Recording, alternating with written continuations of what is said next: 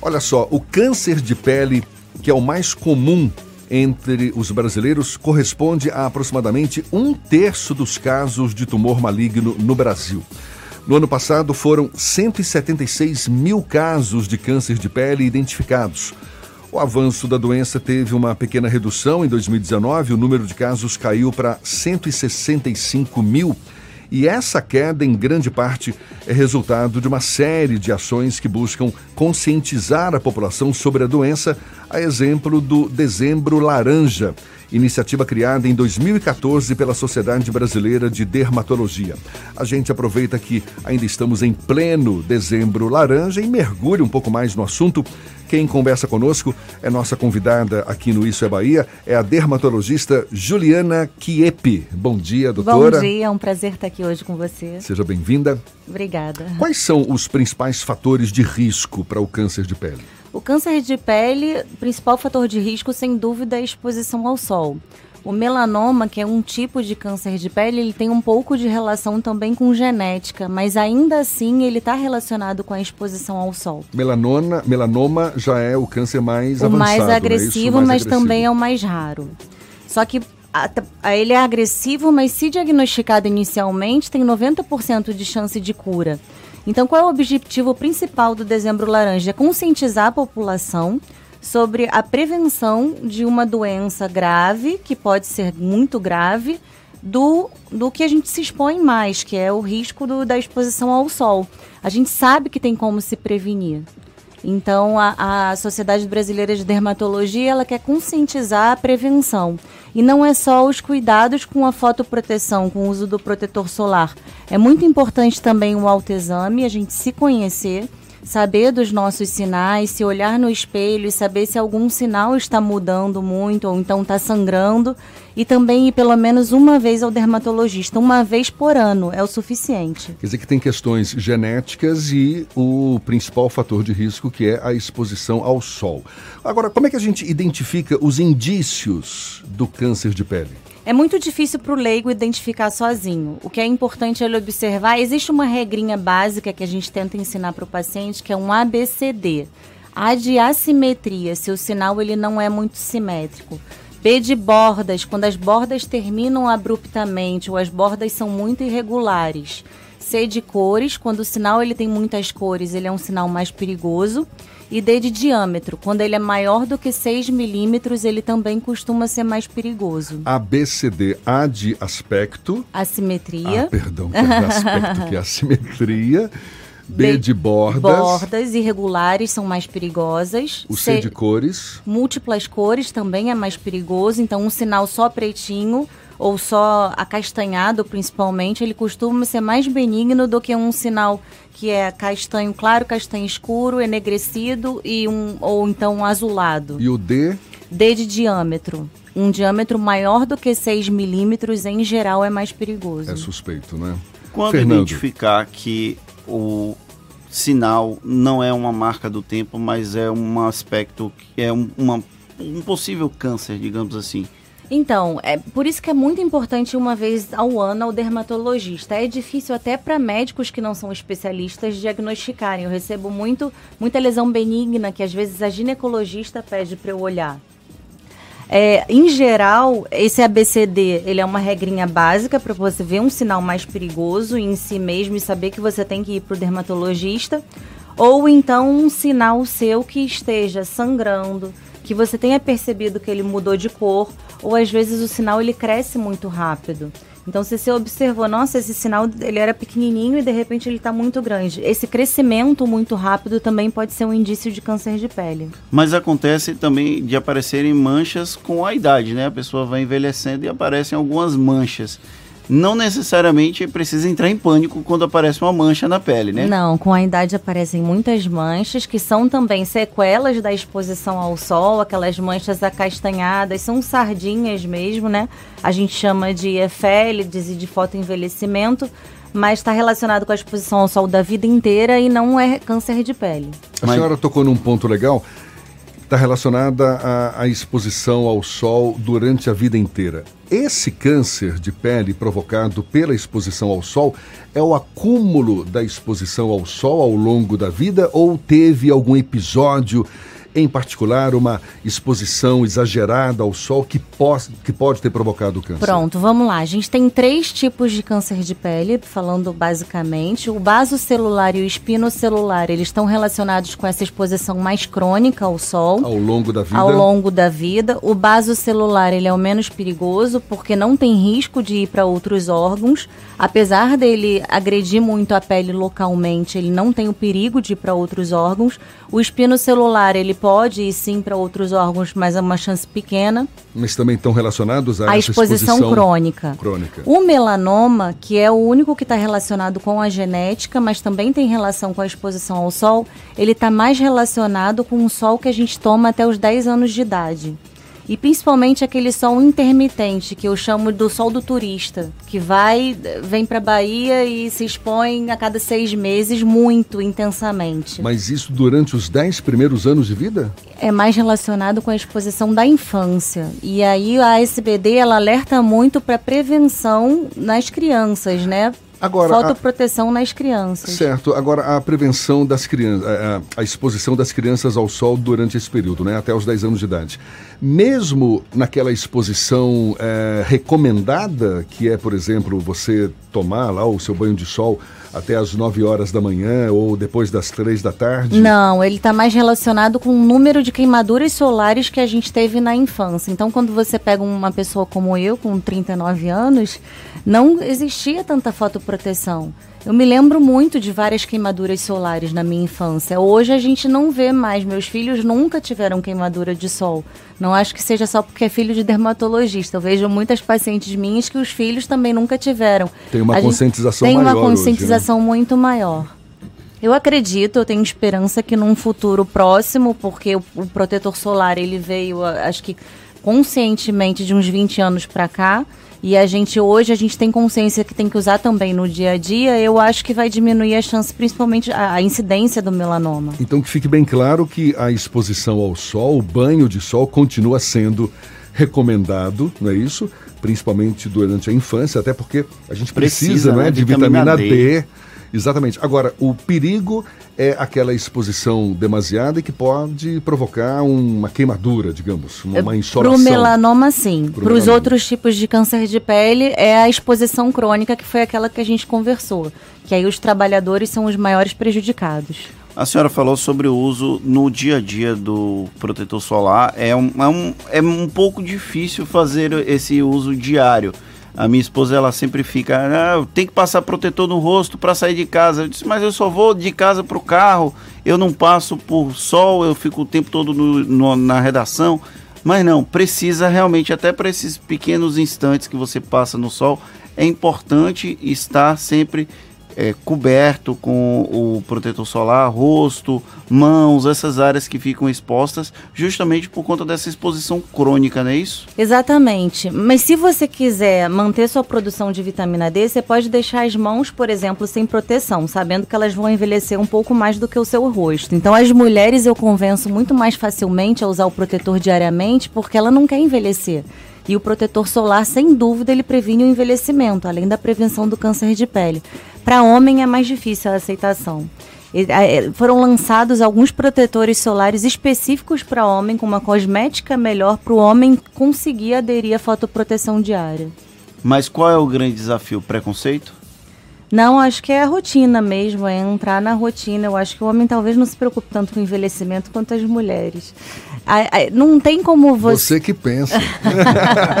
Experiência própria, Jefferson? Não, eu tô bem Arquivo meus... confidencial? Tô bem com meus 58 aqui, bem demais, se você quer saber, viu? Mas eu sei que, claro, hoje os homens, claro, são mais vaidosos, né? Estão mais atentos aí ao avanço da idade. Mas nada que, que os impeça de celebrar os seus 58 anos. Dá licença aqui, viu?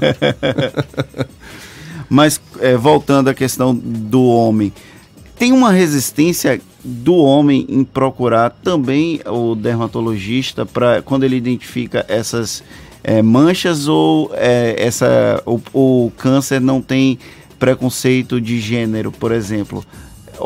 quando chega, chega em todo mundo ou as mulheres tendem a procurar mais o acompanhamento médico? Porque outras especialidades médicas as mulheres procuram com mais frequência do que os homens. Acontece na dermatologia? Acontece. Eu vou pedir, vou pedir para a uhum. doutora Juliana Kiepe segurar essa resposta. A gente está conversando com Juliana Kiepe, dermatologista. Estamos em pleno dezembro laranja mês para conscientizar as pessoas sobre a importância da prevenção do câncer de pele. Agora são 8h27 na tarde FM. Obrigado, Thaís. Agora, 22 minutos para as 9 horas, a gente retoma a conversa com a dermatologista Juliana Kiepe. A gente está falando aqui do câncer de pele, estamos em pleno dezembro laranja, uma campanha é, realizada com o objetivo de conscientizar a população sobre como prevenir, como cuidar do câncer de pele. Ficou uma pergunta no ar, não foi, Fernando? Eu perguntei exatamente o que, meu Deus, porque nos bastidores a gente já perguntou. Ah, se os homens têm mais resistência em procurar a consulta dermatológica quando aparecem sinais de envelhecimento, sinais manchas no corpo, na pele, por conta do preconceito que normalmente os homens têm com idas ao médico. Você que o diga, né, Fernando? Vamos lá, Não, doutora. eu até gosto de ir no médico. Mentira, não gosto não. Quem gosta de ir no médico?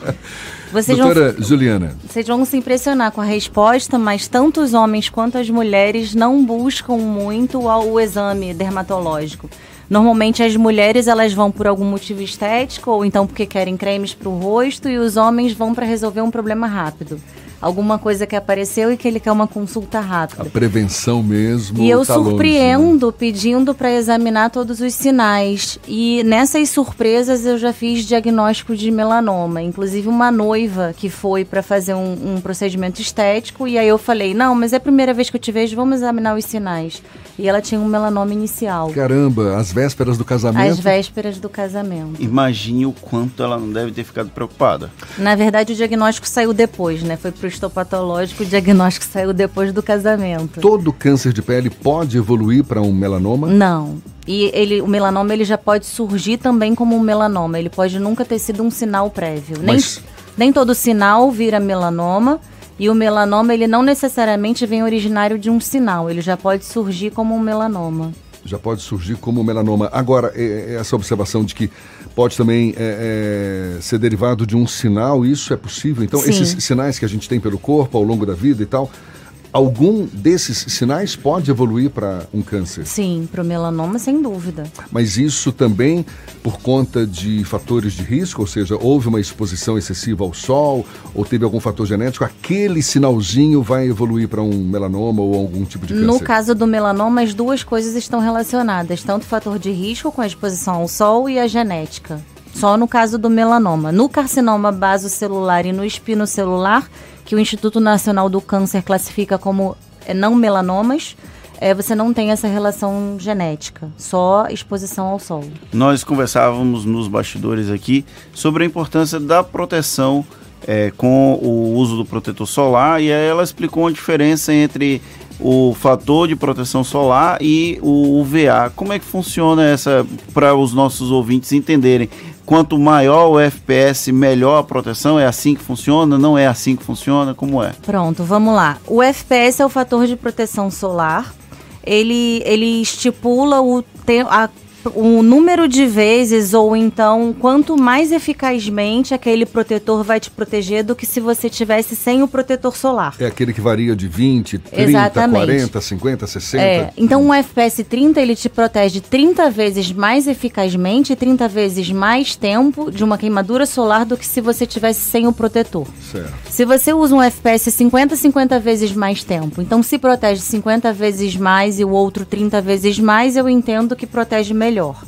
E outra coisa é que, por lei, o, a proteção UVA, que é contra a radiação ultravioleta A, ela é um terço do FPS.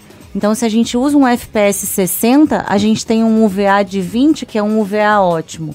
Então, eu, como dermatologista, para o dia a dia, um FPS 30 está excelente, mas quando você for se expor ao sol, o ideal é pelo menos um FPS 50. Mas espera aí, é, essas duas proteções, elas estão presentes no mesmo protetor? No mesmo protetor. O protetor solar, ele tem proteção física e química normalmente para ele poder atingir tanto a proteção UVA contra a radiação ultravioleta A e a radiação ultravioleta B.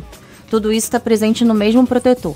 E aquele uso das camisas de proteção solar realmente funciona? Usar roupa para ir para o sol protege do sol? Que no caso é o tal UVA, não é isso? Nas Sim, camisas? Sem dúvida. Isso já é comprovado cientificamente, é estudado. Então, quando você tem uma proteção UVA, você tem a garantia, da, uma proteção UV na roupa, você tem a garantia daquela proteção e não precisa usar o protetor solar naquele local que você vai estar coberto pela roupa.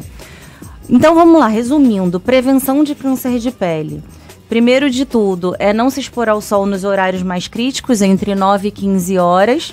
Usar o protetor solar na quantidade adequada, que é difícil porque é uma colher de chá para o rosto e três colheres de sopa para o corpo. Se a gente já está falando da dificuldade dos homens de aderirem ao protetor solar só no rosto, imagina eh, medir a quantidade. Então a gente orienta a aplicar em duas camadas. Então quando você for para um passeio de lancha, quando você for se expor muito ao sol, quando você for à praia, passar em duas camadas. Passa uma imediatamente depois outra. A proteção física funciona muito, que é a camisa UV, chapéu e o óculos também com proteção. Ele é Óculos é imprescindível escuros. porque a gente também tem um risco grande de câncer nos olhos. Uhum. E você ir ao dermatologista uma vez ao ano para verificar seus sinais e dar uma olhada se tem algum sinal mudando, igual como a gente faz com a prevenção de outros tipos de câncer, a gente também tem que fazer um autoexame. Bacana. Para ficar bem claro, o câncer de pele, o que, que é? É, uma, é um crescimento desordenado das células? Exatamente, é um crescimento desordenado das células e aí dependendo do tipo de célula da pele que foi acometida, ele vai ser basocelular, espinocelular ou melanoma.